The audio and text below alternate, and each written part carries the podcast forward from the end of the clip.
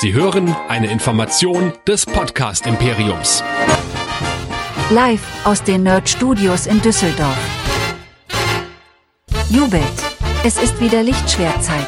0815 Star Wars Content halt. Hier kommt Nerdizismus, die Podcast-Show von Nerds für Nerds. Heute mit Jedi Nerds, dem Star Wars Podcast. Und hier ist der Meister mit seinem Schüler. Hier sind Chris und Michael. Herzlich willkommen zu den Jedi Nerds, eurem Star Wars Podcast hier bei nerdizismus.de. Mein Name ist Chris und mit mir dabei Yodas Putzgehilfe Michael. Hallo. Ja, hallo. Mir fiel nur gerade nichts Besseres ein. Ich wollte dich nicht beleidigen. Ich musste spontan sein. Ja, passt schon irgendwie. Und dann kommt mein inneres Böses wieder raus. Weil ich über diese zwei Ja. Folgen gar nicht so viel Schlimmes sagen kann. Ha! Wer hätte das gedacht? Wer hätte das Ja, und dann kriege ich das alles ab, oder wie? Ja, irgendwo muss es ja raus. also die Show, bei der wir alle 14 Tage über zwei Folgen von Star Wars in aktuellen Fall Ahsoka reden. Und äh, bevor wir in die Folgen eintauchen und unsere zwei Cents, unseren Senf, unsere Meinung dazu geben, Michael, wo könnte man denn noch mehr von uns hören und vor allem sehen? Sehen, sehr gutes, äh, sehr guter Einstieg. Jetzt muss ich gerade mal meine Worte finden, weil irgendwie habe ich dann doch nicht viel Podcast in letzter Zeit im Kopf gehabt, obwohl ich viel Podcast im Kopf gehabt habe. Denn ihr könnt uns einfach sehen auf der neuen Webseite, auf der Niegeldagel neuen Webseite, nerdizismus.de. Schaut doch einfach mal drauf, denn wir haben uns mal in neuen Gewand gezeigt. Das Wichtige ist nämlich, dass ihr hier nicht nur sowieso unsere ganzen Casts sehen könnt, von den Hero Nerds über den Track Nerds bis zu den Jedi Nerds und, und, und. Wir haben jetzt auch wirklich einen großen grünen Button oben, wo drauf steht Feedback. Und wenn ihr auf Feedback klickt, dann seht ihr schon, dass ihr uns schreiben oder reinsprechen könnt. Beispielsweise per WhatsApp an die 01525 964 7709 oder ihr schreibt uns eine klassische Mail an die info@nerdizismus.de oder diskutiert fleißig mit auf nerdizismus.de slash Discord. Und das findet ihr neben vielen anderen Sachen auch auf unserer runderneuerten Webseite, wo es einfacher ist als je zuvor, sich über uns zu informieren und so das, was wir so machen. Und vor allem freuen wir uns natürlich auch über Reviews. Da haben wir in letzter Zeit irgendwie gar nicht so viele gekriegt. Also von daher seid doch mal so nett und lasst mal ein paar Sterne da. Das wäre echt so cool, weil es hilft auch dem Algorithmus und dann wird die Show besser gefunden. Und wir freuen uns auch ganz, ganz besonders. Und äh, was auch neu ist, ist, dass wenn ihr auf nerdizismus.de slash shop geht, dann könnt ihr Merch von uns kaufen. Äh, gibt's Tassen und T-Shirts mit allen Logos drauf und es gibt sogar einen Strampler, sehe ich gerade, und Mauspads und ja, guckt doch einfach mal rein. Da ist bestimmt für jeden was dabei. Es ist auch nicht übermäßig teuer und wir werden da auch nicht reich dran, aber ich sag mal so, ihr habt ein Stückchen Nerdizismus oder Jedi Nerds zu euch nach Hause geholt. So. Perfekt. Und falls ihr irgendeinen Wunsch an besonderen Merch habt, wir können auch noch ein bisschen hinzufügen. Das ist so jetzt so die Basis. Äh, Wir sind da selber noch am Experimentieren und freuen uns auf eure Vorschläge. Ganz genau. Hüpfen wir in die Feedback-Ecke. Da haben wir eine sehr lange Mail von Michael bekommen und ich finde, lange Mails verdienen es, dass man sie auch berücksichtigt und deswegen wollen wir doch mal schauen, was der Michael uns zu schreiben hat. Hi ihr beiden, ich schätze wirklich Michael, also jetzt bist du gemeint, ja. Optimismus, wenn es um die Einschätzung einer bisher eher größtenteils unterdurchschnittlich, unterdurchschnittlich rezipierten Serie geht. Sofern Michael Ahsoka zusagt, fair enough. Zudem lockert das den Podcast auf. 90 Minuten zwei, mit zwei Leuten, die einer Meinung wären, wäre sicherlich ermüdend. Ja, da, das äh, können wir, glaube ich, so unterschreiben. Ich komme jetzt besser zu meiner Sicht auf Ahsoka. Es ist wieder eine Disney Star Wars Serie, welche die qualitativen Eckpfeiler der meisten Serien fortsetzt. Dave Filoni inszeniert die Serie als großen Aufgalopp für seinen kolportierten Star Wars Film, in dem alle Handlungsstränge zusammenlaufen sollen. Leider bereitet die Serie das Feld für mich dafür nur mäßig vor. Wieder einmal ist es sehr viel Füllmaterial, viele Informationen werden mehrfach in Dialogen aufgegriffen, damit auch nicht ein einziger Zuschauer zurückgelassen werden muss. Dazu dieses Anstarren, sobald zwei oder mehr Charaktere miteinander interagieren.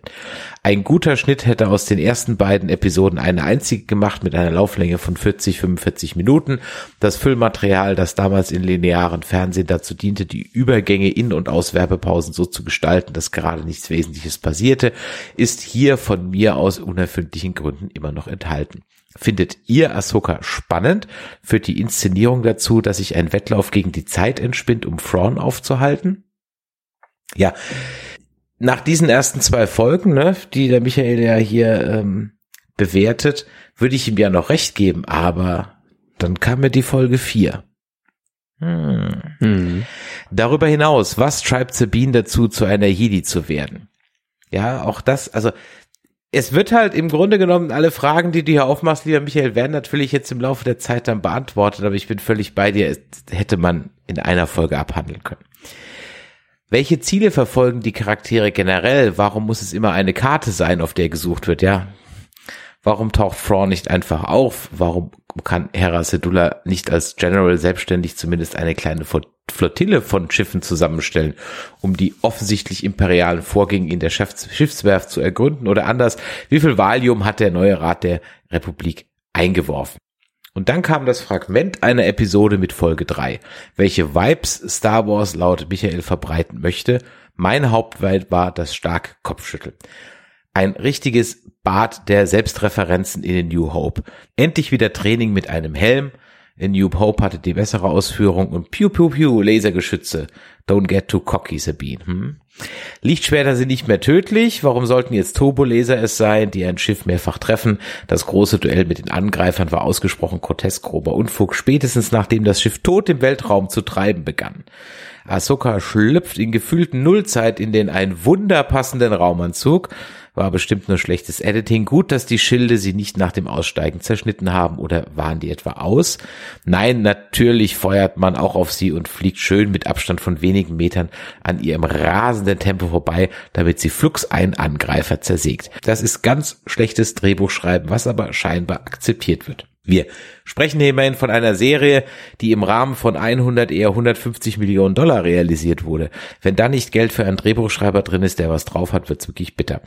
Wenn ich mir das, was ich da so sehe, durch Sekundärquellen im Internet und YouTube erschließen muss, zu einem besseren kohärenten Bild, dann wird es unsäglich. Die Zuschauerzahlen von Ahsoka sind meines Wissens weit weg von dem erwarteten Triumph, den sich Disney ausgemalt hat. Ah, da haben sie zumindest letztens mal eine andere Zahl kolportiert von 14 Millionen Zuschauern, aber da ist natürlich auch wieder die Frage, 14 Millionen, ne, von was? Das kann halt auch wieder mhm. alles sein. Ähm, wie schlimm die Lage ist, wird meines Erachtens dadurch verdeutlicht, dass Disney von 14 Millionen Views spricht innerhalb der ersten sechs Tage für die ersten beiden Folgen. Wobei Views eher nach einem Kniff und nicht nach einem feststehenden Begriff klingt. Wie viele Views beispielsweise die anderen Serien hatten, unter dem nicht ganz unwesentliche Aspekt der Vergleichbarkeit bleibt natürlich offen. Macht weiter so ihr beiden. Viele Grüße, Michael. Ja, das mit den Views, da haben wir auch eine Pressemeldung zugekriegt, da bin ich auch über das Wort Views gestolpert. Ähm, ja, Zuschauer, Abonnenten, okay, aber Views, ich meine, allein du hast ja die Folgen zweimal gesehen. ja, das stimmt. Aber ja, ist, wir sind halt weiterhin in der Zeit, haben wir schon öfter erwähnt, wo wir Content gucken und wo so eine neue Star Wars Serie längst nicht mehr die Aufregung erzeugt, die eine Star Wars Serie mal hatte. Was aber interessanterweise sich mittlerweile ändert, wenigstens in dieser Serie finde find ich das. Aber ja, ich lese mir gerade noch mal aktuelle Zahlen durch und die sind nicht so, ja, die sind nicht so sehr beschönigend, aber das ist ja die ganze Sache bei den Streaming-Zahlen. Die ganzen Streaming-Dienste, die halten ja immer so hinterm Berg und da hat Netflix mit angefangen und da haben sich andere schön dran orientiert. Jetzt merken nur so langsam die Investoren und alle, die da irgendwas ein Stake drin haben, dass das natürlich auch eine ziemlich krasse Taktik ist, um die Verluste auszu, ja, äh, zu, zu beschönigen, die so Streaming, solche Streaming-Dienste bringen. Und Disney Plus scheint extrem zu leiden. Oh, ich glaube, die alten Nielsen-Zahlen waren jetzt auch nicht unbedingt das Beste, was man hatte. Zumindest konnte man sich auf ein paar Zahlen einigen. Und jetzt sieht, liest man von irgendeinem so Samba TV, der ein externer Dienstleister ist, der Zahlen von 1,2 Millionen Haushalten hat, die sich das anschauen. Trotzdem ist es, wir kriegen einfach nichts mit. Wenn die, äh, wenn die, wenn die Dienste ihre eigenen Zahlen nicht offenlegen, ist es einfach nur Gerate, was wir hier haben. Mhm. Ja. Ich sag mal so, ich hatte ja die Google Trends dazu zugrunde gelegt. Da hat sich Ahsoka durchaus auch wieder etwas schlafen gelegt. Es ist also jetzt nicht bei dem großen Hype geblieben. Ich glaube einfach, dass man bei dieser Serie, hm, also die vierte Folge hat mich durchaus krass versöhnt mit vielem, muss ich ganz ehrlich sagen. Äh, die dritte Folge, als ich die gesehen habe, habe ich gedacht, Alter, ist das ein Scheiß. Also okay. die, die dritte Folge fand ich wirklich grausam. Also absolut grausam.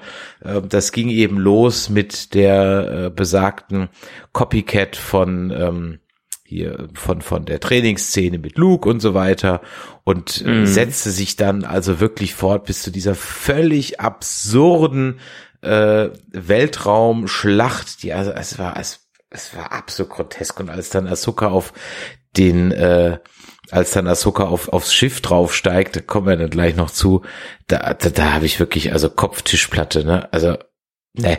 Und es war auch wirklich so krass unspannend inszeniert. Wie viel Treffer hält dieses Schiff aus? Es gab überhaupt kein Feedback. Also es war wirklich schlecht inszeniert. Man vergleicht die gleiche Verfolgungsjagd mit dem rasenden Falken, um mal beim alten Wort zu bleiben, äh, vom ersten Todesstern weg mit den TIE Fightern. Da ist Action drin, da ist ähm, da weiß man ungefähr, worum es geht. Es wird einem gesagt, hey, die Schilde da hinten ist schon kaputt und so weiter und so weiter. Und hier, äh, das Schiff hält ewig viel aus. Du kriegst überhaupt nicht irgendwie mit, ist es jetzt kritisch? Ist es jetzt irgendwie nicht kritisch? Oder worauf soll ich jetzt da eigentlich gucken? Also es ist, es ist seltsam gewesen und äh, die vierte Folge hat mich dann durchaus wieder versöhnt und ein bisschen abgeholt. Aber was mich richtig, richtig ärgert, ist, dass ich beim letzten Mal, also dass mir bei der ersten Folge schon was aufgefallen ist und ich vergessen habe, es bei der letzten Folge zu besprechen. jetzt kann natürlich keiner, jetzt kann ich natürlich nicht äh, behaupten, ich habe es vorher schon gewusst. Verdammte Hacke, ich habe es vergessen. Kannst du dir vorstellen, was? Ich habe klein, keinen Plan. Wenn du, wenn das Intro kommt, dann skippen ja diese Helme durch. Ja. Und dir ist bestimmt aufgefallen, dass die Helme immer blau und rot sind. Ja.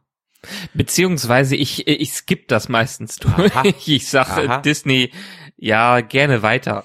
Also, ich sag dir Aber jetzt ja. mal die Farben der Helme, die man da sieht, ja? Warte mal eben. Mhm. Ich kann mal gucken, weiter gucken. Das ist mir beim ersten Mal sofort aufgefallen. Das ist übrigens immer so. Es geht los mit Vader, der ist natürlich rot. Genau. Ja. Dann kommt C3PO oder zumindest ein Protokolldroide, der ist blau. Dann kommt ein Klonkrieger, der ist blau. Vielleicht kommt noch Rex, ja, Captain Rex, ja, oder Commander Rex, Captain Rex, weiß ich. Dann kommt ein, äh, so einer von diesen Assassin-Droiden, der ist rot. Mhm. Dann kommt Marok, also unser mysteriöser Krieger, der ist blau. Dann kommt mhm. Wang, der ist blau. Mhm. Dann kommt ein Stormtrooper, ein klassischer, der ist rot. Dann kommt Chopper, mhm. der ist blau. Und dann kommt der Helm von Sabine. Und der ist rot. Ja, ich skippe es gerade auch noch mal durch, aber der ist so ein, so ein gewischtes Rot da Ja, genau, ne? richtig. Es ist so ein, so ein bisschen so ein gewischt, ge, ge, gewischtes und gemischtes Rot, genau. Ja.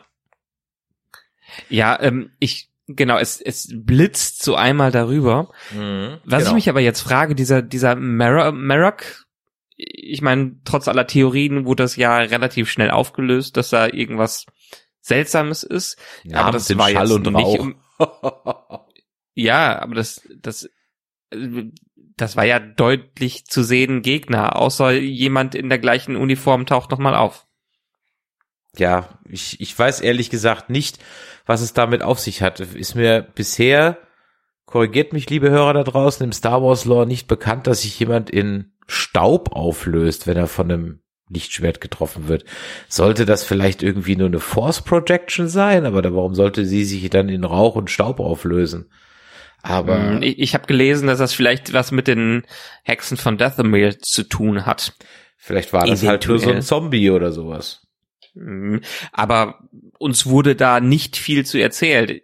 Ich meine, wir hatten ihn als Gegner dabei und Ahsoka scheint jetzt nicht besonders überrascht zu sein, als er sich in Rauch auflöst ich weiterhin gebe ich der Serie so ein bisschen Benefit of the Doubt, weil die haben uns ja jetzt schon doch ein paar Dinge erklärt und ein paar Dinge offengelegt, die in den ersten beiden Episoden nicht so deutlich waren. Und ich habe ganz anderes Urteil über die dritte Episode.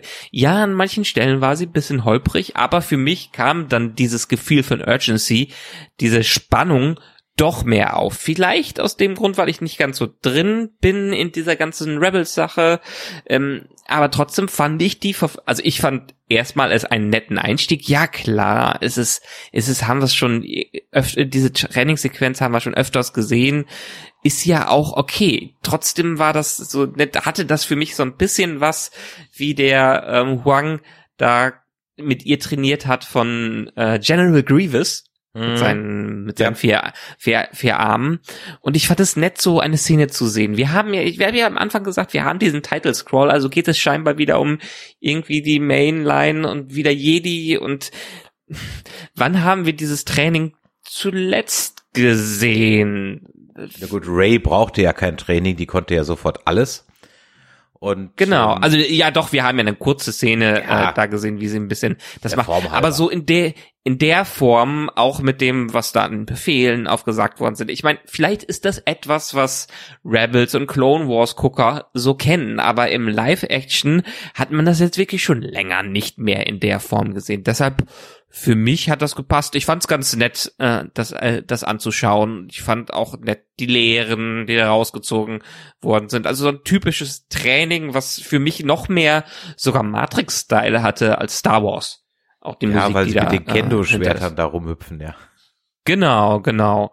Und auch dann, man kriegt wieder einen Eindruck davon, wie die äh, die New Republic scheinbar funktioniert oder nicht funktioniert, dass da einiges kaputt ist und dass man sich als ehemaliger Rebelle dann doch wieder auf seine Urinstinkte verlassen muss und auch den Weltraumkampf. Es mag einerseits daran vielleicht liegen, dass die Effekte meiner Meinung nach extrem gut waren diesmal. Also absolut, da lassen die sich äh, absolut da lassen die sich diesmal nicht lumpen, im Gegensatz zu vorherigen Serien. Ich meine, gut, im Weltall sah das immer schon einigermaßen gut aus, was sie uns gezeigt haben.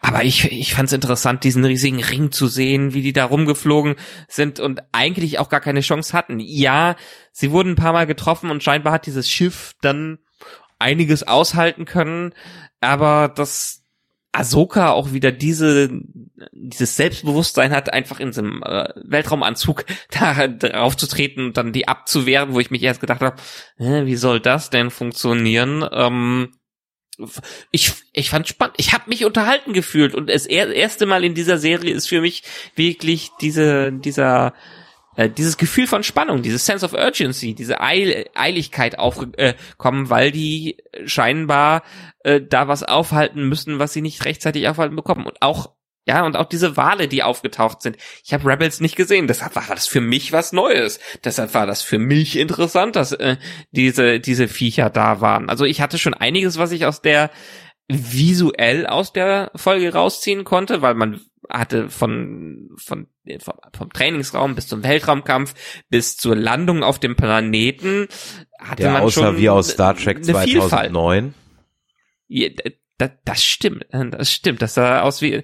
Ich fand noch, nee, ich fand noch mehr. Der sah aus wie der Planet auf dem, ähm, äh, auf dem riesigen äh, auf dem neuen Todesstern, ich komme jetzt schon wieder nicht auf äh, seinen Namen, wo dann äh, Ray und Co. Ge gekämpft haben äh, mit dem ähm, Ach ja, stimmt, da war auch schon. Ja. ja, ja, ja, ich weiß, was du meinst. Ja, Starkiller. Genau. Das sah für mich nach diesem äh, diesem Kampf aus und äh, es, es ist, ich finde, es hat eine nette Optik. Ja, vielleicht manches nicht ganz so gefühlt professionell in der Kamerahandhabung umgesetzt, aber insgesamt hat für mich die Serie mit dieser Folge begonnen, weil es auch viel kurzweiliger war als alles andere und man so ein bisschen endlich die, die Introduction, die Einführung hinter sich lassen konnte. Absolut. Also wäre das die erste ja. Folge gewesen, wäre es vielleicht gar nicht so schlimm gewesen, dadurch, dass das jetzt halt dann die dritte war und ich die ersten beiden halt sehr langatmig fand. Ähm, wie gesagt, mhm. wenn man auf Menschen steht, die die Arme verschränken und genervt gucken, dann bist du da ja natürlich e- absolut genau richtig. Äh, und die dritte Folge war für mich wirklich grausam. Also ich fand es ganz schlimm. Es war alles, wie auch in den ersten beiden Folgen, schon x-tausendmal gesehen. Es war wirklich an den Haaren herbeigezogen. Und äh, ich, ich möchte jetzt in Zukunft bisschen versuchen, bei Star Trek und Star Wars überhaupt bei unseren ganzen Nerd- und Fantasy-Serien das Wort Realismus zu vermeiden, weil ich will nicht sagen, das ist ja völlig unrealistisch, ja, sondern äh, ich möchte gern zum Wording hin zu sagen, das ist innerhalb der Welt unglaubwürdig. Ja, ähm, vielleicht ist das der bessere Ausdruck. Und ich fand halt, so oft wie dieses äh, Schiff getroffen wurde, fand ich das halt innerhalb der Welt unglaubwürdig. Dazu habe ich mir auch mal so gedacht, so kommt nicht mal irgendwann irgendein großes Basisschiff mal auf die Idee, halt vielleicht doch mal was zu erfinden, damit sie kleine Fighter abwehren können. Ja, es ist, es ist also anscheinend immer noch nicht durchgedrungen. Und das hat aber, für mich alles irgendwie so, ach, es war die die aber die, jetzt die, die Frage, die, Lisbeth, als die jemand steht nur da und hat die Arme hinterm hinterm hinterm Rücken verschränkt und macht halt sonst auch nichts außer Michelle Yeoh hm. channeln. Ja, aber für mich jetzt wirklich die Frage und wie gesagt, ich habe ja Rebels und mhm. Clone Wars nicht gesehen. Ich habe mir jetzt nur letztens von Screen Crush diese komplette Zusammenfassung mhm. einmal durchgeschaut und das hat sich so angefühlt, als würde einmal komplett Star Wars erklärt werden. in, in diesen in diesen 30 Minuten, wo mhm. wirklich äh, du Versatzstücke aus den Animationsserien mhm. bekommen mhm. hast, wo die wildesten Sachen passiert sind, hat das für mich in den Ton reingepasst und äh, ganz offensichtlich hat ja die hat ja Filoni hier einfach eine Animationsserie in Live-Action umgesetzt. Alles, also alles, was er vorher mal auf, äh, aufgebaut hat, passt hier auch wieder rein. Das mag vielleicht nicht in die Realität der Live-Action-Serien oder der Live-Action-Filme so gut passen, aber von dem, was ich bisher so gesehen habe, passt das doch sehr gut in diesen ganzen Style der Animationsserien rein. Das ist irgendwo richtig und klar, wenn ich es als Animationsserie sehe, dann würde ich wahrscheinlich innerhalb einer solchen äh, 3D-Show dann eine Ahsoka, die auf einem Schiff steht und im Weltraum dann irgendwie die Flügel von einem Jäger abhaut, vielleicht sogar einen Ticken mehr verzeihen. Das mag durchaus mhm. sein. Äh, in der Live-Action-Serie, ja, war es halt einfach ein Ticken over the top. Look here, how good I am. Und ja, das, dann, dann treibt dieses Schiff da, wie es der Namensvetter auch gerade eben geschrieben hat, und dann denke ich mir so, ja, schieß jetzt drauf. Ja, nein, passiert natürlich nichts. Ähm, dass es, dass sie einen passenden Raumanzug hat, das finde ich jetzt ehrlich gesagt gar nicht, äh, gar nicht so schlimm. Und diese Purgles, wie gesagt, die sind ja äh, bei bei, ähm, bei Rebels ja schon, schon eingeführt worden und auch bei Mandalorian sieht man sie ja einmal ganz kurz schemenhaft im Hyperraum. Ähm, ich finde halt die, äh, ich sag mal so, es gibt tolle schauspielerische Leistungen, über die wir gleich sprechen werden. Zum Beispiel Ray Stevenson. Wir müssen bitte den Rest der Folge über Ray Stevenson sprechen. Also, ist ja großartig. Mhm. Ähm, aber auf der anderen Seite ist halt diese Shin oder so, also seine Apprentice, ja, die hat halt einen leichten Silberblick und guckt halt immer gleich. Also gleich mhm. angepisst. Und ähm, also da sind schon einige dabei, die jetzt nicht so, das, äh, also die haben es Schauspielern definitiv nicht erfunden. Ähm, das ist auch dann alles ein bisschen, ja, ich klick's gerade noch mal durch. Es ist halt sehr, sagen wir das mal so, sehr konservativ inszeniert. Also es wird halt sehr viel frontal im, im Cockpit äh, aufs Gesicht gehalten. Es gibt also wirklich immer frontal. Es gibt keine Schrägen oder so, dass man mal irgendwie so ein bisschen schräg ins Cockpit guckt. Es ist immer eine frontale Kamera. Ähm, mhm. Dann ab und zu wird mal äh, aus dem Cockpit rausgeschaltet. Okay, immerhin es ist übersichtlich. Das äh, man man hat nie die Orientierung verloren. Das heißt ja heutzutage schon mal was. Das ist ja kommt ja kommt ja nicht so oft vor. Aber ansonsten ist es halt sagen wir mal sehr bieder inszeniert und da traut sich jetzt auch keiner ja, aber, irgendwie was. Aber ist es dann, dann nicht genau das, was die Serie und Filoni im Live-Action erreichen will, wenn wir jetzt in die 80er, 70er zurückblicken auf Star Wars, da hatten sie ja auch einfach nicht die Kameratechnik, um diese geilen Schwenks zu machen und haben dann eher darauf gehalten, ja, vielleicht haben sie ein bisschen Geruckel noch dabei gesetzt, um Spannung da, äh, da um, um Spannung einzuführen. Aber letztendlich sind diese, diese Szenen doch quasi eins zu eins ursprüngliches Star Wars. Ja, das ist natürlich richtig, aber A, sind wir nochmal 40 Jahre weiter und B, äh, kann man halt auch als Schauspieler in einen Blick etwas reinlegen. Ja, und dann sind wir schon bei ja. Ray Stevenson, der unglaublich viel da reinlegt und die äh, junge Schauspielerin der Shin und auch ganz ehrlich auch Rosario Dawes und so weiter legen aktuell noch nicht so viel in ihre Blicke rein. Äh, das ist alles bisher sehr, also holt mich schlicht und ergreifend nicht ab, so dass diese Folge für mich, abgesehen davon, dass sie halt den Plot auch fast gar nicht weitergetrieben hat, ähm, wir haben äh, Sabine schon in der ersten, in der zweiten Folge als Jedi scheitern sehen. Da hätte ich nicht nochmal eine Trainingssequenz gebraucht und eine Kaffeetasse, die sie nicht bewegen kann. Ähm, dass Hera Sedullah keine Flotte kriegt, haben wir auch schon in der letzten Folge äh, mitbekommen. Und, ähm, und dass dieses äh, Star-Ring, Ship-Ring gebaut wird, bla, okay, wussten wir auch schon, genauso auch wie die Geschichte um die Karte. Also das, das war halt einfach, hm, die hat mich nicht wirklich weitergebracht und dann gucke ich halt mal wieder auf die Uhr und denke mir, wir haben nur acht Folgen und die Hälfte ist schon rum. Hm, mhm. get on with the show. Und das ist ja dann Gott sei Dank in Teil 4 passiert und zwar sowas von. Mhm.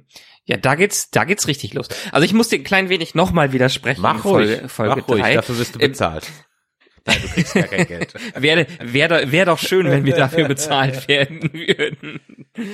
Ja, also ein paar Dinge haben wir vorher schon gesehen, aber genau das, dass äh, Sabine anfängt jetzt nochmal zu, äh, zu trainieren in diesem neuen Licht, dass sie als äh, Padawan wieder aufgenommen wird und dass Ahsoka das auch akzeptiert, ist doch ein Fortschritt. Dass sie jetzt trotzdem weiterhin scheitert und dass da eine gewisse Frustration ist, ist am Ende eine Vorbereitung dafür für ihren Switch, der denn in Folge 4 passiert. Ja, das hätte man vielleicht sich viel äh, besser nehmen, äh, schneller nehmen können, aber das ist jetzt nur noch wieder eine, eine, eine Untermauerung. Okay, jetzt hat Ahsoka, Ahsoka sie akzeptiert und jetzt versucht sie es selber nochmal, aber sieht trotz dieser erneuten Unterstützung kein Vorankommen vor, äh, äh, für sich und stürzt sich weiterhin, obwohl sie es anders wissen sollte, in die Frustration rein. Auch dass sie ähm, am Ende, da, äh, dass sie im Schiff an den ähm, an den Waffen dran ist und dann auch nicht wirklich erfolgreich ist, zeigt ja weiterhin, dass sie für diese Rolle nicht geboren ist und dass sie völlig einen völlig anderen Ansatz äh, finden muss und vielleicht einen anderen Lebensweg für sich, was dann auch wieder in Teil 4, äh, in Folge 4 aufgelöst wird. Wir sehen das Schiff in Folge 3, wir sehen dieses riesige Ring Ding, wie es vorbereitet wird und wir sehen es nochmal genauer, was damit passiert und was die damit vorhaben, dass es wirklich fast vollendet ist und das bringt uns einfach in diese ähm, was ich eben schon gesagt habe, Sense of Urgency, dass es eine Dringlichkeit, dass es ein, quasi ein Countdown äh, hier gibt, der vielleicht nicht abgebildet wird, aber äh, der dann äh, subtil da hinterher schwingt. Wir sehen, dass Hera ein letztes Mal ver, äh, versucht, die Republic zu aufzurütteln, was aber auch wieder nicht funktioniert und dann sie endlich aus ihrem eigenen Schlaf äh, aufwacht und dann wirklich die Zügel in die Hand nimmt. Also wir sehen schon ein Vorankommen, auch wenn wir ähnliche Status vorher in den vorherigen Episoden gesehen haben, mit noch mal viel Ex Exposition, ein Character Dump, aber hier ist es etwas, was dann nochmal zementiert, ja, wir kommen aus einer Situation, die sich gerade nicht ändern lässt und die Leute müssen agieren, um das Schlimmste zu verhindern. En entsprechend ist es für mich ein Fortschritt in der Episode. Für alle, die in eins und zwei eingeschlafen sind, ist es dann nochmal die Bestätigung, okay, eigentlich hätten wir mit dieser anfangen äh, äh, sollen. Ja, das widerspricht nicht ganz dem, was du eben gesagt hast, aber ich finde, man sieht ein Fortschreiten doch schon, dass dann zu diesem Countdown kommt. Ja, in Folge 4 ist der Countdown ja dann auch da. Und da kann ich ja. ihn auch greifen und dann macht er, ja. da wird er mir auch gezeigt und da fühlt man ihn auch und dann hört man ihn auch und dann sieht man ihn auch und dann mhm. ja. ist es für mich eine richtig äh, tolle, spannende Folge und die hat für mich aktuell wirklich, muss ich ganz ehrlich sagen, äh, mich durchaus, also wenn das vorher so bei minus fünf war, dann sind wir jetzt zumindest wieder so auf null. Ja? Und wir können jetzt gerne frisch, fromm, fröhlich, frei nochmal in diese Serie neu starten. Hatten wir das nicht bei Star Trek Strange New Worlds auch, wo es zwischendrin nochmal so eine Art kleinen Mini-Neustart der Staffel gab? Habe ich das gerade falsch in Erinnerung? Weiß gerade nicht mehr. Du da nicht auch schon mal Wieder aus deiner Sicht. Ja, aus meiner Sicht. Für, genau, für, für ja. mich nicht, für mich nicht. Ja, ja. ja, du hast ja im letzten Drittel der genau. ähm, Staffel ist es wieder für dich angelaufen. Richtig, ganz genau. Und hier fühlt sich's auch so ein bisschen ähnlich an. Und ich muss ganz, ganz ehrlich sagen, also der Balen Skull oder wie er heißt, es ist ja, das, das ist ja, das ist ja, also das, das, das, das ist ja für mich der beste äh, Antagonist, obwohl er noch gar nicht so viel gemacht hat. Aber da liegt so viel drin in der Figur. Da ist so viel in diesen Halbsätzen, äh, die der von sich gibt, die so andeuten, dass man sagt so, ah, jetzt will ich aber auch wissen, woher kennt der Anakin, woher kennt der den, warum, wieso ist er gefallen, bla, pi, peng. Ist er überhaupt ein Sith oder ist er eigentlich nur irgendwie so ein grauer Jedi oder was auch immer, also äh, ganz, ganz großartig und äh, wieder mal stiehlt ein Side-Character dem eigentlichen Hauptcharakter und Namensgeber die Show. Mm, ja, also äh, Ray Stevenson channelt ganz stark den Sean Connery hier drin. Allerdings, also, ne? Ja. auch, auch, ja. auch optisch. Ja, also, wenn wir optisch. uns jemand Sean Connery, James Bond als ähm, Jedi vorgestellt hätten, als Thys, dann hätte das in der Art und Weise funktioniert. Auch dieser Charme, der in dem Ganzen drin, drin liegt. Das ist, aber das macht auch einerseits seine Statur, andererseits die weißen Haare und dann die Art und Weise, wie, wie er sich gibt, kann ich voll voll und ganz zustimmen. Ja, und wieso, wieso stiehlt der Ahsoka die Show? Weil Ahsoka leider dann nicht viel zu tun hat. Wir haben auch, auch hier wieder, ich, als ich mir diese Zusammenfassung angeschaut habe, wie wir zu dem Punkt von Clone Wars und Rebels gekommen sind, das waren ja spannende Entwicklungen für Ahsoka. Sie war, hat sich ja als Charakter enorm weiterentwickelt, aber hier sehen wir am, sehen wir nur den, die weise Jedi, die weise Ex-Jedi, die sich selber gefunden hat, aber dann teilweise nur an sich zweifelt. Und da kann man am Ende nicht so viel gibt es einem auch nicht so viel Futter, was man spielen kann, außer wenn man so ein absoluter Charakterdarsteller ist, wie Ray Stevens ist, Stevenson es scheinbar war, muss man ja leider sagen, war. Ja, äh, dabei habe ich Ray Stevenson, ich meine, am Anfang seiner Karriere eher so als Ralf Möller-Verschnitt so wahrgenommen, ne? Als er den Punisher gemacht hat und dann den, den, den, den äh, Gladiator in, äh, na, sag, äh, in Rom und so weiter, ja. da hast du denn eher so als, als, ja, ja, als Ralf Möller Verschnitt irgendwie so äh, wahrgenommen. Und dann hat er sich jetzt so im Laufe seiner gegen Ende, also er war ja nie den großen Durchbruch irgendwie geschafft. Und jetzt posthum, mhm. ne, sagt man ja, verdammt, will ich eigentlich mehr von ihm sehen. Ich habe auch vorhin überlegt, sagt man das jetzt nur in dem Wissen, dass er halt leider nicht mehr unter uns ist, aber ich muss ganz ehrlich sagen, nein, nein, das ist ein ganz, ganz, also dies, dieser Charakter ist interessant. Mm. Man will da mhm. mehr über ihn wissen. Warum, wieso, weshalb. Und er ist für mich auch nicht weil so. Weil er auch nicht komplett böse ist. Richtig. Weil er dann auch sagt, im Hintergrund, ja, Erfahrung, Erfahrung spricht daraus. Mhm. Ähm, diese, diese, diese Trauer, die er auch in Ja, diesen Satz genau. mit, mit reinbringt. Ja, das, da merkt man, da ist eine Geschichte hinter und wenn er sich die nur selber, selber ausgedacht hat. Mhm. Ja, und das ist wirklich mal, ganz ehrlich, das hatte ich bei Darth Maul nicht mal ansatzweise. Also bei Ja. Darth Maul wollte ich niemals Ja. wissen, wo der herkommt, was der macht und so weiter. Der hatte, der hat jetzt auch natürlich nichts zu sagen gehabt, großartig. aber außer, dass er halt einen coolen neuen Kampfstil reingebracht hat und ein doppelklingiges Lichtschwert, war da jetzt halt auch nicht so viel dahinter. Und bei ihm äh, hab, mal, hab ich zumindest sofort das Gefühl, ja, jetzt hätte ich gern zumindest mal eine Folge mit einem äh, Flashback von ihm, was mit, was mit ihm passiert ist. Leider haben wir nur noch vier Folgen, was wird wahrscheinlich nicht passieren. Aber hätte ich jetzt gerne. Und ich mag keine Flashbacks, aber jetzt hätte ich gerne einen. Ja, das ist jetzt der Vorteil in der Zeit, in der wir uns befinden, in der sehr viel wirklich in diesen, diesen Grautönen gezeichnet wird, auch visuell. Richtig, ja. Ähm, weil in der ursprünglichen Trilogie, in dem Original, hatten wir ganz klar Schwarz-Weiß-Trennung. Die waren die Bösen, die waren nicht die Bösen. Dann kamen noch ein bisschen die Aspekte dazu, ja, dass äh, Vader nicht immer der Böse war, dass er scheinbar doch gut war, aber man hatte diese klar, diese klare Trennung und auch so in den, in den Prequels hatte man dann die Thys, die gegen die Jedi gestanden haben und man wusste, woraus alles hinauslief.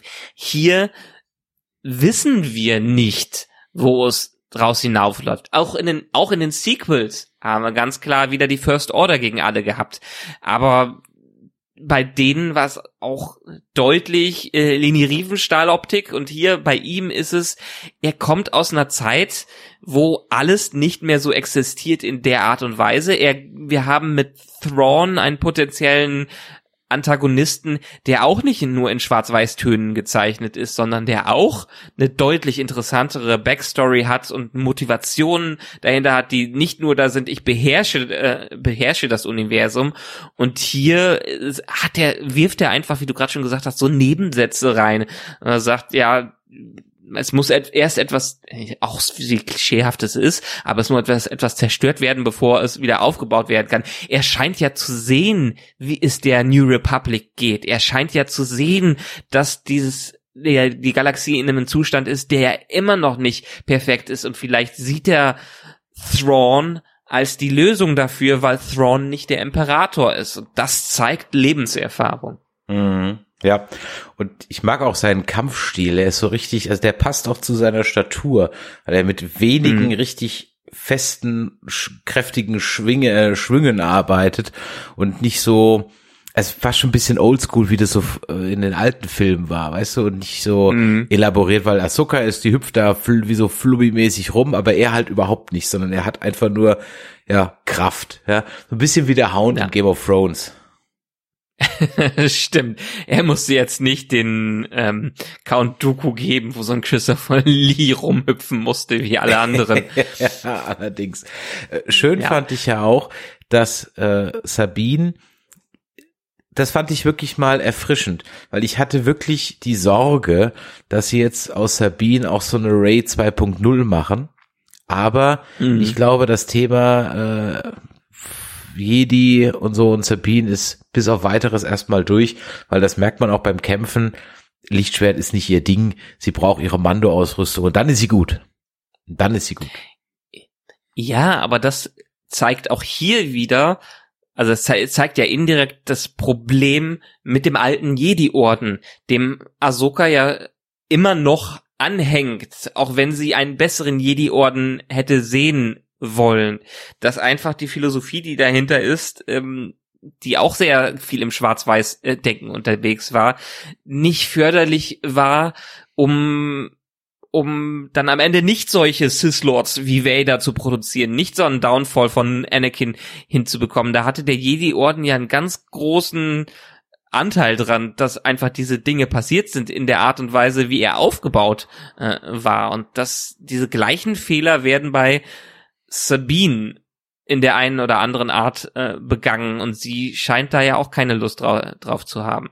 Was ich aber nochmal auf den einen Aspekt zurückkommen möchte, bei dem, wo wir jetzt gerade bei den Kam Kämpfen waren, vor allen Dingen jetzt ähm, Balen gegen Ahsoka. das fand ich in dieser Folge sehr schön vorbereitet. In dem ersten Kampf, als sie dann mit der, mit der Henchfrau da gekämpft hat, da hat sie sich gar keine Mühe gemacht oder mit dem äh, Androiden sich erstmal ihres, ihres Mantels zu entledigen und hat das ganz cool durchgezogen. Und da hat man gesehen, wer, also äh, wer die Person war, die mehr Macht hatte, wer die erfahrenere Person war und wer einfach hier eine Daseinsberechtigung hatte. Und dann, als sie mit ihm äh, in den Konflikt gegangen ist, haben sich die Rollen ganz schnell gedreht. Er hat den Mantel abgelegt, sie hat den Mantel richtig weggeworfen. Sie ist halt, sie hat nicht gewartet, dass er attackiert. Sie hat mhm, als erstes mhm, attackiert ja. und hat dann auch die Fehler gemacht, die die Frau vorher bei ihr gemacht hat. Ja, ganz genau. Ist mir auch aufgefallen, dass sie angefangen hat anzugreifen. Ja. Und ja, es waren zwei wirklich, muss man ganz ehrlich sagen, gut inszenierte Kämpfe ähm, mhm. die sogar sehr gut nebeneinander funktioniert haben. Hatten wir auch schon lange nicht mehr. Und mhm. ähm, ich kann mir sogar vorstellen, dass ich meine, die, äh, dass die Shin vielleicht auch hm, nicht mehr so lange die Apprentice ist. Vielleicht wird, nimmt er dann doch Sabine, das glaube ich aber nicht. Ich glaube, Sabine und Macht ist durch. Ich glaube, da, da kommt nichts mehr. Höchstens ganz am Ende mhm. mal mit irgendeinem. Aber da war ich ja so froh, dass es jetzt nicht ähm, auch nochmal so einen Charakter gibt, der dann irgendwie in einem Wutausbruch plötzlich dann seine Jedi-Powers entdeckt und keine Ahnung, irgendwie sowas, sondern dass sie halt eben wirklich, das, ich hatte so die Sorge, es geht Richtung Ray, aber nein, ist es nicht und von daher bleibt mir Sabine weiterhin ein, ein wunderbar vielschichtiger Charakter, wo man sowas angedeutet hat. Und von daher fand, war es ja okay, dass man die ersten zwei Folgen in diese Richtung so ein bisschen gegangen hat, um es jetzt so ein bisschen umzudrehen. Es war halt einfach viel zu langhappig mhm. und viel zu redundant. Aber grundsätzlich hat mir das alles ja schon sehr gefallen. Und auch das Ende. Ja, wei wei ja. Weiterhin. Das ist, das, das ist dieses Problem, gerade bei Disney Plus Serien mit durchgehender Story wir haben hier nicht eine klassische Serie, die in jeder Episode für sich funktionieren kann, sondern es ist im Prinzip ein großer Film auf acht Episoden gestreckt und in diesem ja. Film wird sehr viel Füllmaterial eingebaut. Ich kann mir so gut vorstellen, wie das als einzelner Film funktioniert ja. hätte, aber leider natürlich nicht den den Appeal hat, wie so eine Mainline, wie so ein Episodenfilm oder wie so ein Han Solo Film und dementsprechend auch nicht der Mut einfach bei Lucasfilm aktuell besteht, solche Experimente einzugehen, weil die, der Film in so einem richtigen Samurai-Stil hätte ich mir den wunderbar kurzweilig vorstellen können. Mhm. Ja, das ist allerdings richtig. Das habe ich auch mehr als einmal gedacht. Habe ich mir gedacht, mein Gott, was wäre wär das für ein ein guter knackiger Film oder ein Zweiteiler oder sowas gewesen. Ja? Mm. Zweimal 90 Minuten da. Das wäre richtig knackig, hätte das machen können und das wäre schöne Star Wars Action gewesen und äh, dann dann wäre man da glaube ich so ganz anders rangegangen. So müssen wir uns ja jetzt fast sechs Stunden da durchquälen und mal gucken, was dann halt am Ende noch so ein bisschen bei rauskommt. Ich habe gerade eben noch mal ganz kurz, um auf den Marok einzugehen, mir noch mal sein äh, sein Ableben angeschaut. Also das ist schon sehr, ja, fast schon wie so ein wie so ein Geist, der aus ihm rausgeht. Also er, er löst sich gar nicht so wirklich so in Staub aus, sondern das bricht so aus ihm raus und dann bleibt nur noch irgendwie so ein Skelett übrig. Also das kann schon sein, dass es vielleicht von diesen äh, Datumir-Hexen sozusagen was Wiederbelebtes war. Könnte ich mir gut vorstellen. Mm.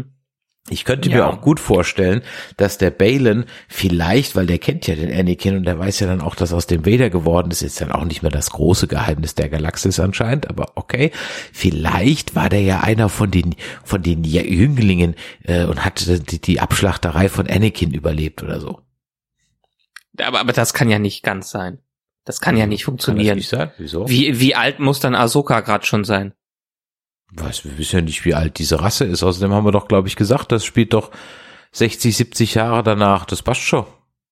Ist es, ist es wirklich 60, 70 Jahre danach? Ja, okay, du hast, ja, ja. stimmt. Die, die Prequels, dann waren 30 Jahre auch wirklich in, ich wollte gerade in-game, in-Story 30 Jahre. ja, genau. ja. Okay, wir haben nach den, in den, in, in den Clone Wars ist sie sehr jung. Da wird sie als ja. Apprentice von Anakin genommen. Genau. Dann haben wir 30 Jahre später, da ist die Rebellion und unsere Originaltrilogie. Und das sind dann nochmal fünf Jahre später. So also so viel kann das nicht sein. Das können 30, 40 Jahre sein, aber dann kann er nicht von so einem Jüngling zu so einem alten Haudegen geworden sein, meiner Meinung nach. Also ja. das passt noch nicht ganz. Ach man, ja, also wahrscheinlich hast du recht, aber es wäre trotzdem gut. Ja. Es, weil ja, schauen wir mal. Also, Wenn es überhaupt erklärt wird. Überlebt er die Staffel? Überlebt Ach, er die ist, Staffel oder nicht? Naja, das ist halt die Frage, ne? Hätte er sie überleben sollen und äh, man muss sich jetzt was einfallen lassen oder nicht? Ja, ich, mhm. ich könnte mir gut vorstellen, dass er sie wahrscheinlich hätte überleben sollen, aber jetzt natürlich man sich was einfallen lassen muss. Mhm. Also es wäre schade, wenn man also man kann jetzt ja nichts anderes machen, aber es wäre schade, wenn man den wirklich dann gekillt hätte. Ich weiß auch gar nicht, ob es da jetzt überhaupt eine zweite Staffel von Ahsoka überhaupt gibt. Also ist ja witzig, wir sind noch nicht mal mit der ersten rum, gucken schon nach der zweiten, aber ich, ich google mal eben schnell, warte mal. Ja, es wird ja ganz offensichtlich weiterhin auf Air, äh, Air to the Empire aus, hinauslaufen. Also die zweite Staffel ist aktuell noch nicht in trockenen Tüchern, aber mhm. Ja, äh, da muss man noch mal gucken, wie sich das Ganze jetzt wahrscheinlich entwickelt. Aber aktuell, und das ist Stand Mai ein Artikel, war die Sache jetzt noch nicht fix. Also da war der Ray Stevenson ja, glaube ich, schon leider gestorben. Mhm. Wir werden sehen, wir werden sehen. Ich bin, bin da sehr gespannt. Äh, ja, ansonsten streitet man sich natürlich um die heilige Boccia-Kugel, okay. Da denke ich mir, ah, da, da habe ich mir trotzdem immer so gedacht, ach, nimm doch mal ein anderes Prop, okay. Und dann kommt man natürlich zu der, zu der allumfassenden Entscheidung für diese Folge, das nämlich Sabine, naja, ich will nicht sagen, die Seiten wechselt, aber sie hat halt keine Familie mehr, was auch schön war, dass man das erklärt, dass sie keine Family mehr hat, weil man dann eben diesen Rückblick auf die Auslöschung des von Mandalore durch das Imperium und so weiter kommt, wo sie dann ihre Eltern verloren hat. Das heißt, ich kann sie vollkommen verstehen, dass sie zum einen Esra wiedersehen will und zum anderen mit den Überbleibsel von Imperium noch eine Rechnung offen hat. Mhm. Ich kann mhm. den Move verstehen. Ich hätte es vielleicht nicht so gemacht und hätte dann vielleicht gesagt, ja, pass auf, äh, ich gebe dir die, aber warum sie sich dann gefangen nehmen lässt, hm, weiß ich nicht, da hätte man vielleicht noch ein bisschen Deal aushandeln können, aber egal.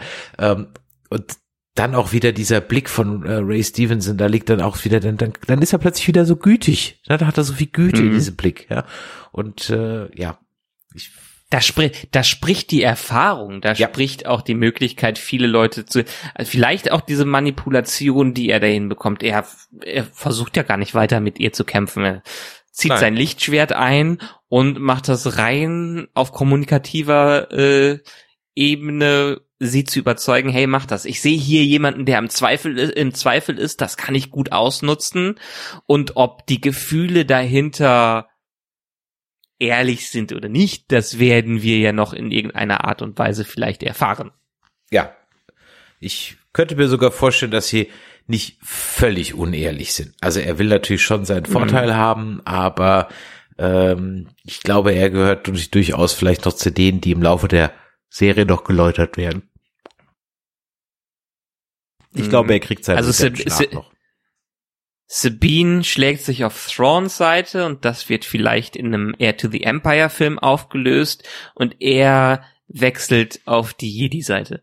Naja, es kommt, glaube ich, ein bisschen drauf an, ähm, auf welche Seite Ezra sich geschlagen hat, das wissen wir ja nicht. Also der hat natürlich mm. mit Thrawn gekämpft, als sie in der letzten Folge von Rebels in die andere Galaxis gezogen wurden, aber da sind ja auch ein paar Jahre vergangen und dann waren die da vielleicht auf sich gestellt und who knows, vielleicht ist der jetzt da adoptiert worden und Ezra hat ja auch immer so ein bisschen mit der dunklen Seite rumexperimentiert, so ganz ähm, der Luke war der definitiv nicht, ja, und äh, von daher. Das finde ich gerade übrigens noch das das finde ich gerade übrigens noch das Schwierige an dem Ganzen. Es hängt zu viel an der Figur von Ezra. Mhm. Und viele, die Live-Action gucken, die kennen ihn nicht. Es wird viel über ihn gesprochen und er wird so als mystische Figur aufgebaut, weswegen Sabine alles liegen lässt und alles riskiert, dass so ein Bösewicht zurückkommt. Wir reden immer über Thrawn als die ultimative Bedrohung. Wir reden über Esra als jemand, der gerettet werden muss. Aber die Serie stellt sich vielleicht selber ein Bein, indem sie die beiden Figuren so aufbaut und dann am Ende nicht halten kann, was sie uns verspricht. Das, das ist das, woran ich gerade zweifle. Okay. Ich fand den anderen Aspekt, ja, bin ich bei dir, kann passieren.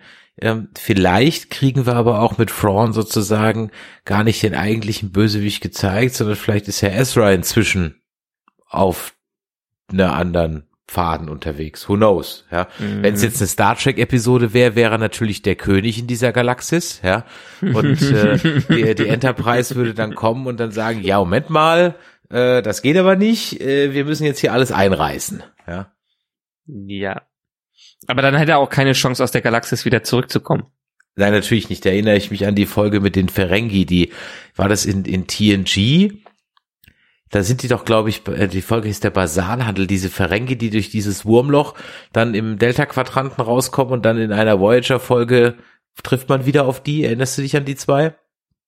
Mm, ja. Die dann, die dann irgendwie so einen Planeten auch komplett unterjocht hatten, hatten wir halt auch letztens in Strange New Worlds wieder. Hm, ja, aber äh, ja. Ja, komm, ist alles 20, 30 Jahre alles her. Das kann man noch mal neu absetzen. Ja, wie gesagt, es gibt, es gibt halt einfach nichts, nichts Originelles mehr da draußen. Ähm, ganz blass bleibt halt für mich die Lisbeth. Ne? Also die Lisbeth ist für mich wirklich mhm. völlig die, wie gesagt, die steht da, hat die Hände in dem Rücken verschränkt und channelt Michelio, mehr macht die halt nicht. Und ach, wenigstens, wenigstens äh, zieht sie's durch und gibt dann den Be äh, Befehl zum Hyperraumsprung durch diese kleine Rebellenflotte durch. Wenigstens. Ja, da ja, sie, ja ist, sie ist die böse Böse hier. Also mhm. ist die Böse mit wenig, mit wenig Ecken und Kanten. Ich fand's auch gut, dass sie das gemacht haben und dass das Konsequenzen für die Guten hatte. Aber das ist mittlerweile ja auch ein Move, den fast alle Serien bringen. Erinnerst du sich so Anfang der 2000er, in den 90ern, haben Serien sowas nicht durchgezogen. Die haben es immer angeteasert und im letzten Moment wurde es in so einer Planet of the Week oder in so einer Fall der Woche Episode gerade noch verhindert. Und jetzt hat sich es in den letzten 20, 30 Jahren stark verändert, dass Sachen, die angeteasert werden, dass etwas Schlimmes passiert, am Ende auch eher passiert, als dass es nicht passiert. Ich überlege gerade, wann es angefangen hat. Äh, das Gegenbeispiel dazu fällt mir gerade ein bei Picard Staffel 1, die romulanische Generalin oder Admiralin, die da stundenlang vor dem Planeten mit den Süns ist und tausendmal sagt, jetzt schießen wir, jetzt gleich, visieren Sie es an, mhm. laden Sie alles, gleich schießen wir, das war ja schon albern. Aber ich glaube, das fing so an, mit dem, mit der neuen Art von Serienerzählung. Ich erinnere mich, dass bei Serien wie ähm, The Shield, The Wire, Sopranos, so diese Krimiserien, mhm. dass die ja teilweise auch sehr drastisch mit Hauptcharakteren umgegangen sind, die dann auch wirklich gekillt und nicht in letzter Minute nochmal gerettet wurden. Ja, ja. Da, da, äh, also so ungefähr müsste das so ein bisschen angefangen haben. Ich meine auch, dass bei ähm, bei 24 in den ersten Staffeln durchaus der ein oder andere unerwartet hops gegangen ist. So, so um den Dreh ging das los, als zumindest in den Krimiserien dann auch wirklich nicht jeder in letzter Minute nochmal gerettet wurde. Ja, ja, stimmt. Das war so Anfang der 2000er, wo sich's gedreht hat. Dann hatte man einerseits ein Heroes, die es angeteasert haben und wo die es verhindern konnten. Und andererseits dann ein Shield oder Sopranos, wo diese, dieses Klischee auf den Kopf gestellt wurde. Und das ist, also Fernsehen ist heutzutage leider nicht mehr so unberechenbar, wie es damals zum Anfang des goldenen Zeitalters war. Heute sind es wirklich sehr, sind wir wieder sehr in Formeln äh, drin, wo man ganz stark sehen kann, woraus läuft sie hinaus. Gerade hier, wir sind zur Halbzeit und dann ist es klar, dass die nicht verhindern, dass dieses Ding losfliegt. Und es ist klar, dass die gewisse Tode oder Konfrontationen ähm, durchziehen und wir nicht in letzter äh, Sekunde dann gerettet werden deshalb sind solche Countdowns zwar okay, aber mittlerweile weiß man, dass die Countdowns dann auch runtergezählt werden und die Atombombe explodiert, weil mittlerweile überall die Atombombe explodiert. Ja, die Zeiten wie bei James Bond, wo das dann bei 007 Countdown stehen blieb, die sind in der Tat vorbei. Das, das ja. ist richtig, ja. Und ich wünsche mir da wieder so eine Unberechenbarkeit. Das, das ist vielleicht nicht direkt in die eine oder die andere Richtung tendiert, aber es ist natürlich auch unglaublich schwer zu schreiben, sowas. Mhm. Ja, es ist nicht unmöglich zu schreiben, es ist halt schwierig zu schreiben. Was übrigens auch extrem berechenbar ist, ist Disney und das De-Aging. Also, dass sie es halt nicht können. Und mhm. äh, wir haben dann äh, der Kampf mit äh, Balin und äh, Ahsoka endet ja damit, dass Ahsoka über die Klippe springt, im wahrsten Sinn des Wortes. Und dann wissen wir nicht mehr, was mit ihr passiert. Und sie wacht dann im schon in der letzten Folge von uns angesprochenen und etwas erklärten ähm, World Beyond Worlds, also in der Welt zwischen den Welten auf. Und dort wartet auf sie Quelle Surprise und damit habe ich in der Tat wirklich nicht gerechnet. Nicht in dieser Form. Ich dachte, wir sehen vielleicht Hayden Christensen und äh, Anakin nochmal, aber in irgendwie in einem Flashback. Aber nein, der wartet dann da auf sie. Jetzt geht natürlich die Canon-Diskussion wieder los, warum der dann so aussieht äh, und so weiter. Mhm. Ich erkläre mir das immer damit, dass Force Ghosts sozusagen immer so aussehen wie das letzte Mal, als sie noch gut waren. So erkläre ich mir das. ja. Eine andere Erklärung. Oder, oder ist er vielleicht derjenige, der das letzte Mal gut war? Ich glaube, in diesem, Re in diesem Recap habe ich auch gesehen, wie Anakin in dieser World Between Worlds selber schon war, oder? Also der hat, war ja selber da unterwegs. Vielleicht ist das die äh, frühe Version von Anakin, die noch gar nicht weiß, was mit ihr passiert. Das wäre möglich. Ähm, es gibt im Rahmen mit dieser Magic die ich das letzte Mal erwähnt und erklärt habe und diesen Schwestern von Datumir und so weiter und dieser World Beyond äh, World gibt es auch es gibt noch so Wesen, ich habe gerade vergessen, wie sie heißen, äh, die sind fast Götter äh, im mhm. Star Wars Universum. Die kommen in Clone Wars vor, die kommen in, in Rebels, glaube ich, auch kurz vor, aber hauptsächlich in Clone Wars. Und es kann durchaus sein, dass wir, und das ist ehrlich gesagt auch so ein bisschen meine Theorie, äh, dass das jetzt nicht der Force Ghost von Anakin ist, sondern dass das eher so wie bei Cisco und den Wurmlochwesen eine von diesen göttlichen Figuren ist, die halt irgendwie so eine äh, Gestalt annimmt, die diejenige Person, die da ist, halt am liebsten mag, um sich mit der am besten zu kommunizieren oder so. Wäre jetzt so meine Theorie. Ich glaube nicht, dass das so der, der, der klassische Force Ghost ist. Glaube ich nicht. Aber ich lasse mich überraschen. Ich glaube es aber nicht ich glaube, die Serie ist nicht so komplex. Wir ja, gut, das schreiben ist alles aus dem Philo-Universe, ne? Das ist alles aus genau, dem Philo-Universe. Ne? Ja, wir schreiben das diesen Marvel- und Disney-Serien immer diese komplexen Theorien zu und am Ende ist es meist die einfachste Lösung, die es gibt. Es ist Anakin. ich, deshalb, ich bin nicht so, ich wiederhole mich ständig heute, aber ich bin wenig in Rebels und Clone Wars drin. Schreibt der so clever? Schreibt, schreibt der so komplex und kompliziert? Naja, die Welt, die er so aufgemacht hat, ist schon deutlich komplexer als das, was der Lukas Schorsch früher so gemacht hat. Ja. Ähm, mhm. Er macht ja eben diese Magic-Geschichten auf, diese Schwestern von Datumir, die World Beyond World, die übrigens nicht zum Zeitreisen gedacht ist, sondern in der Tat eher so, wie ich das beim letzten Mal sagte, als so eine, ja, im wahrsten Sinn des Wortes Welt zwischen den Welten, die verschiedenen Nexus-Events miteinander verbindet und jetzt nicht so die klassische, also ich kann nicht überall hin. Ja, mm, okay. und ich kann wohl auch nur dahin für die Person, die da drin ist. Also du könntest woanders mm. hin als ich. Ja. Und wie jetzt Ahsoka da reingekommen ist, das ist ja noch die Frage. Sie war da ja schon mal. Da hat Ezra mhm. sie ja äh, aus der Vergangenheit sozusagen, also Ezra war in der Zukunft und hat sie dann aus einem Kampf mit Vader, bei dem sie eigentlich stirbt, in letzter Sekunde aus dieser World Beyond World raus oder da reingezogen. Ähm, und äh, also das ist alles noch noch nicht so ganz ausdefiniert, aber es ist definitiv und das kann man, glaube ich, in einem, wo war das, war glaube ich in dem Making of zu Rebels, was ich mal gesehen habe. Äh, es ist kein keine klassische Zeitreisegeschichte. Es ist eher so ein so eine ja, bisschen mehr Multiverse sozusagen. Aber auch nicht, ist eigentlich auch, auch im Grunde genommen nicht, sondern du kannst einfach nur, wenn du da drin bist, zu gewissen Ereignissen, die für dich, der, die Menschen oder die Personen, die dir wichtig sind, da kannst du hin. Aber du kannst jetzt nicht äh, als, als Ezra die, äh, den Todessternvernichtung aufhalten. So habe ich es Also ist das Myzelen-Netzwerk. So ein bisschen, aber halt so wie ich es verstanden habe, immer nur für diejenigen, die halt da drin sind, individuell. Also du kannst jetzt nicht, wenn du da drin bist, sagen, ah ja, ich flüster jetzt dem äh, äh, dem Tag hin die Schwachstelle vom Todesstern zu, weil äh, da hättest du gar keinen Access-Punkt zu. So habe ich es verstanden. Mm, Okay, es, es ist eine Zwischenebene. Richtig, ganz genau. Ja. Ja. Fast, Ja. Fast Travel sozusagen. Fast Travel. Ja, jetzt oh, für mich auch die Frage, wie sie da reingekommen ist, ob sie das äh, unterbewusst gemacht hat, ob sie von Anakin reingezogen wurde, ob sie von Ezra reingezogen wurde, große Frage. Aber Disney hat ja auch scheinbar Großes vor, denn die nächste Episode wird, weil einfach gerade keine Kinokracher da sind, in den USA und in ein paar anderen Ländern im Kino gezeigt. Ja, da habe ich mir auch gedacht, okay, entweder ist es das, weil keine Kinokracher da sind, oder sie haben vielleicht wirklich was, was auf die große Leinwand gehört. Mm. Ja, Halbzeit ist vorbei. Wir haben noch vier Episoden.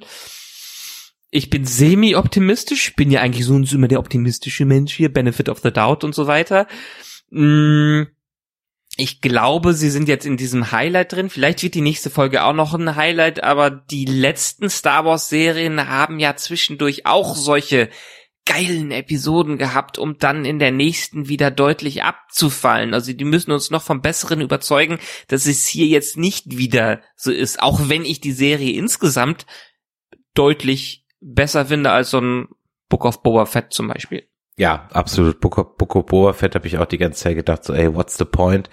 Get on with it. Und hier habe ich jetzt zumindest mal wirklich eine Folge gehabt, die ich spannend fand. Da habe ich seit lange mal wieder sowas wie mitgefiebert. Und ich habe seit lange mal wieder ein Star Wars Feeling beim Star Wars gucken gehabt, weil diese Lichtschwertkämpfe waren einfach richtig, das war, das hatte, das hat gekracht und das war richtig gut inszeniert und das hat, das war auch nicht so, weißt du, so, so fasziniert ich am Anfang von diesen Lichtschwertkämpfen war, von den neuen dann, die dann mit den Prequels kamen, ja. Ähm, so Ja. gelangweilt bin ich inzwischen davon, dass halt so, ach, und es muss halt immer over the top und noch mehr rumhüpfen und noch mehr rumhüpfen und noch mehr. Und hier waren die irgendwie wieder so down to earth. Hier haben die einfach so mehr oder weniger einfach nur auf, drauf gekloppt, ja. Und äh, so wie früher. Also das war wirklich schöne alte Vibes, die ich da hatte. Es hat mir wirklich sehr gefallen, diese vierte Episode und hat für mich die dritte dann, ich glaube, wäre die als eine Episode erschienen, dann hätte ich gesagt, der erste Drittel nicht so, aber der Rest passt. Ähm, so ist die. Ja, man bräuchte so einen kleinen Re, man bräuchte so einen kleinen Re, kleinen Recut. Ja. Erste Episode mit Teilen der zweiten, Ja. dritte Episode mit Teilen der zweiten und dann die Ja. vierte hier. Exakt, genau. Und dann, aber gut, wir leben halt im Zeitalter des Contents etc. Und von daher brauchen wir natürlich viele Menschen, die über mehrere Wochen hinweg einen Streamingdienst abonnieren, damit sie dann eben nicht kündigen, beziehungsweise ich zumindest zwei Monate von denen abgreifen kann. Es ist ein- eines Tages alles Ja, einfach Und eingeschränkt. irgendwo, irgendwo müssen wir ja unser, unser Social Media Brot mal verdienen. Dadurch, dass die Serien das so machen, haben wir ja auch was zu tun, ne? So, so sieht's aus, ne? Ich werde demnächst vielleicht ein bisschen weniger zu tun haben, weil ich habe gehört, beim DFB ist gerade eine Stelle frei geworden, werde ich mich mal drauf bewerben. Ja, mal gucken, vielleicht äh, dann, ja, äh, mal gucken, wenn, dann schicke ich dir den Hansi Flick vorbei, dann kann dann hier der mit dir über Graugänse reden. Dann könnt ihr dann hier äh, vielleicht dann mal so einen Podcast machen. Wenn euch das heute hier gefallen hat, dann lasst doch mal ein Däumelein nach oben da. Schreibt uns an info@nerdizismus.de eure Meinung zu diesen beiden Folgen, zu eurer Meinung zu Ahsoka insgesamt. Wir freuen uns natürlich auch wie immer über Sprachnachrichten an die 01525 964 7709 oder natürlich auch WhatsApps. Und wir freuen uns natürlich auch, wenn der ein oder andere mal eine kleine Tasse oder ein T-Shirt unter nerdizismus.de slash shop kauft. So, wie geht's weiter? Natürlich geht's hier weiter mit ähm, Ahsoka, da haben wir natürlich nochmal zwei Folgen für euch vorbereitet. Äh, ich habe jetzt aber irgendwie eine kleine Verwirrung, Michael. Lower Decks nicht mehr bei Amazon, sondern jetzt bei Pr- Paramount Plus, aber Paramount Plus kann ich dann wieder bei Amazon reinholen und in den USA läuft es irgendwie demnächst an, aber bei uns irgendwie im Dezember, das ist ja schlimm. Nee, nee, Lower Decks läuft schon. Lower Decks ist jetzt schon gestartet, aber du hast recht, die Verwirrung ist komplett. Amazon scheint entweder die Rechte abgegeben zu haben oder Paramount Plus hat sich die auf irgendeine Art und Weise wiedergeholt. Das heißt, wir haben wirklich nur noch Netflix für die alten Serien, wegen den Rechten hier in Deutschland, und Paramount Plus für alles, was neues Star Trek angeht. Also das Zuhause von Star Trek ist für den aktuellen Zeitpunkt Paramount Plus und Paramount Plus muss man auch nutzen, um eine der besten Star Trek Serien zu gucken, die jetzt auch wieder zwei großartige, richtig gute erste Episoden rausgehauen haben. Und ja, Account Hopping und Channel und, und Streamingdienst Hopping wird wahrscheinlich zur neuen Sportart in den nächsten Jahren werden. Ja, und unter Umständen dann noch vielleicht der Killer des, ich glaube, es wird dann irgendwann so ein Trivago oder HRS oder so für Streamingdienste geben. Einfach wieder so ein Aggregator oder sowas, ja, für den du dann, dann 20 ja. Dollar bezahlst und dann irgendwie so alles drin hast. Keine Ahnung, es ist, äh, man blickt halt einfach nicht mehr so durch. Wir müssen jetzt noch mal schauen. Wir haben natürlich ein kleines Problem, liebe Star Trek Freunde da draußen. Wir haben nämlich die dritte Staffel überhaupt nicht besprochen haben, wir irgendwie vergessen. Haben wir, nie, nee, haben wir überhaupt nicht darüber geredet? Nein, die, über die dritte Staffel haben wir nicht gesprochen. Das wollten wir immer und dann haben wir es aber irgendwie nicht gemacht. Oh.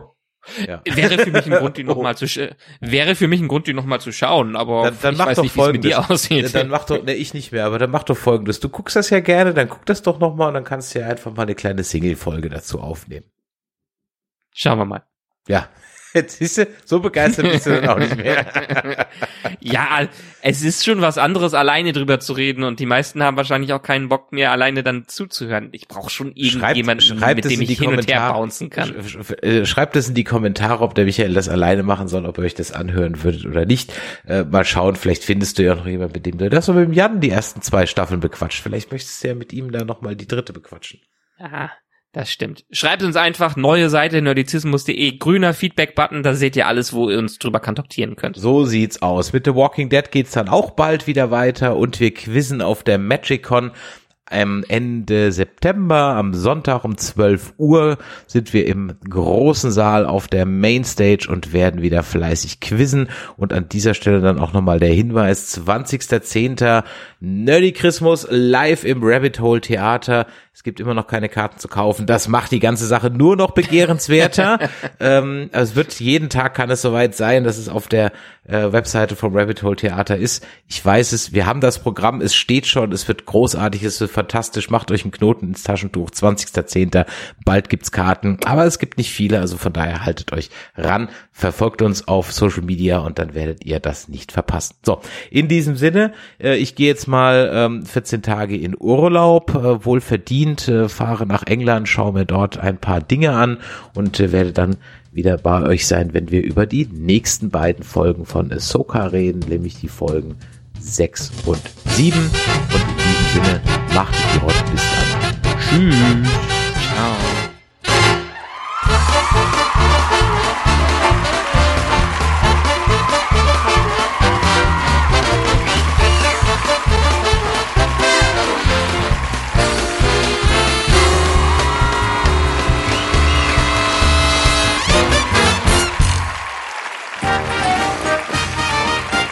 Eine Produktion des Podcast Imperiums.